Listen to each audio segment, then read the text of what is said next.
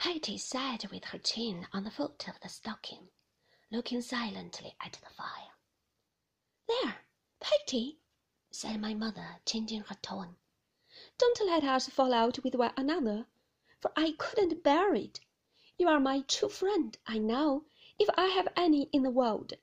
When I call you a ridiculous creature, or a vexatious thing, or anything of that sort, Peggotty, I only mean that you are my true friend and always have been ever since the night when Mr. Copperfield first brought me home here, and you came out to the gate to meet me.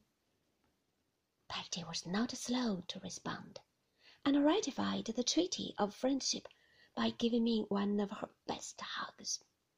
I think I had some glimpses of the real character of this conversation at the time, but I am sure now that the good creature originated it and took her part in it, merely that my mother might comfort herself with a little contradictory summary in which she had indulged. The design was efficacious, for I remember that my mother seemed more at ease during the rest of the evening, and that Peggotty observed her less. When we had had our tea, and the ashes were thrown up, and the candles snuffed, I read Peggotty a chapter out of the crocodile book, in remembrance of old times. She took it out of her pocket. I don't know whether she had kept it there ever since, and then we talked about Salem House, which brought me round again to Steerforth, who was my great subject. We were very happy, and that evening, as the last of its race, and destined evermore to close that volume of my life, will never pass out of my memory. It was almost ten o'clock before we heard the sound of wheels. We all got up then, and my mother said hurriedly that as it was so late and Mr. and Miss Murdstone approved of early hours for young people, perhaps I had better go to bed. I kissed her and went upstairs with my candle directly. Before they came in, it appeared to my childish fancy, as I ascended to the bedroom where I had been imprisoned, that they brought a cold blast of air into the house, which blew away the old familiar feeling like a I felt uncomfortable about going down to breakfast in the morning as I had never set eyes on Mr. Murdstone since the day when I committed my memorable offence. However, as it must be done, I went down after two or three false starts halfway, and as many runs back on tiptoe to my own room, and presented myself in the parlour. He was standing before the fire, with his back to it, while Miss Murdstone made the tea. He looked at me steadily as I entered, but made no sign of recognition whatever. I went up to him after a moment of confusion and said, I beg your pardon, sir.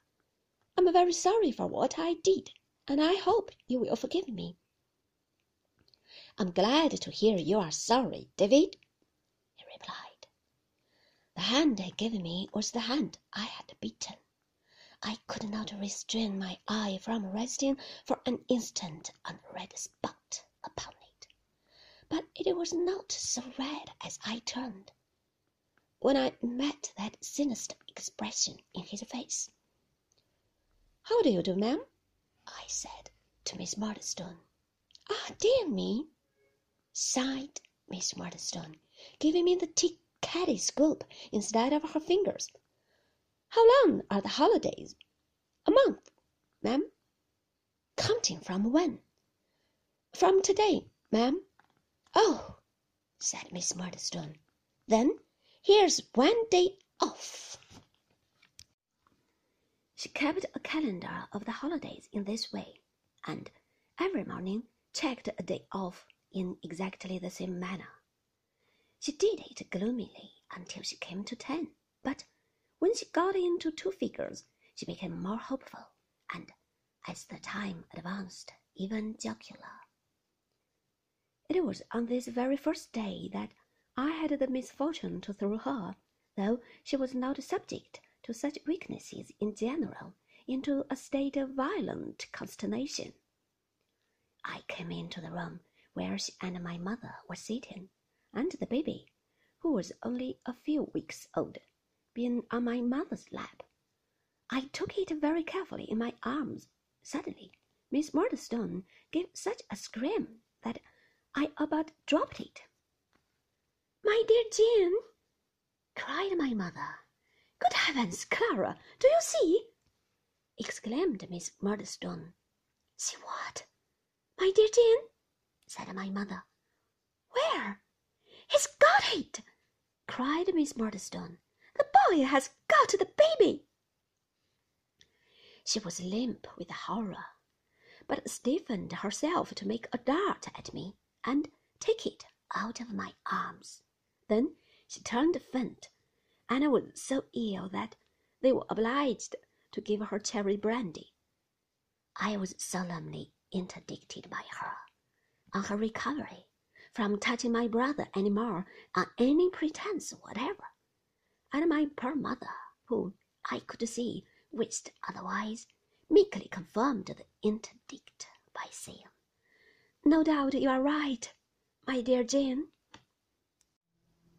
On another occasion, when we three were together, this same dear baby, it was truly dear to me for our mother's sake, was the innocent occasion of Miss Murdstone's going into a passion. My mother, who had been looking at its eyes as it lay upon her lap, said, Davy, come here, and looked at mine. I saw Miss Murdstone lay her beads down. I declare, said my mother gently, they are exactly alike. I suppose they are mine. I think they are the color of mine, they are wonderfully alike. What are you talking about, Clara? said Miss Murdstone. My dear Jane, faltered my mother, a little abashed by the harsh tone of this inquiry. I find that the baby's eyes and Davy's are exactly alike.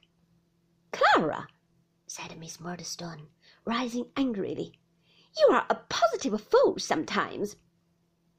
My dear Jean, remonstrated my mother. A positive fool, said Miss Murdstone. Who else could compare my brother's baby with your boy? They are not at all alike. They are exactly alike. They are utterly dissimilar in all respects. I hope they will ever remain so. I will not sit here and hear such comparisons made.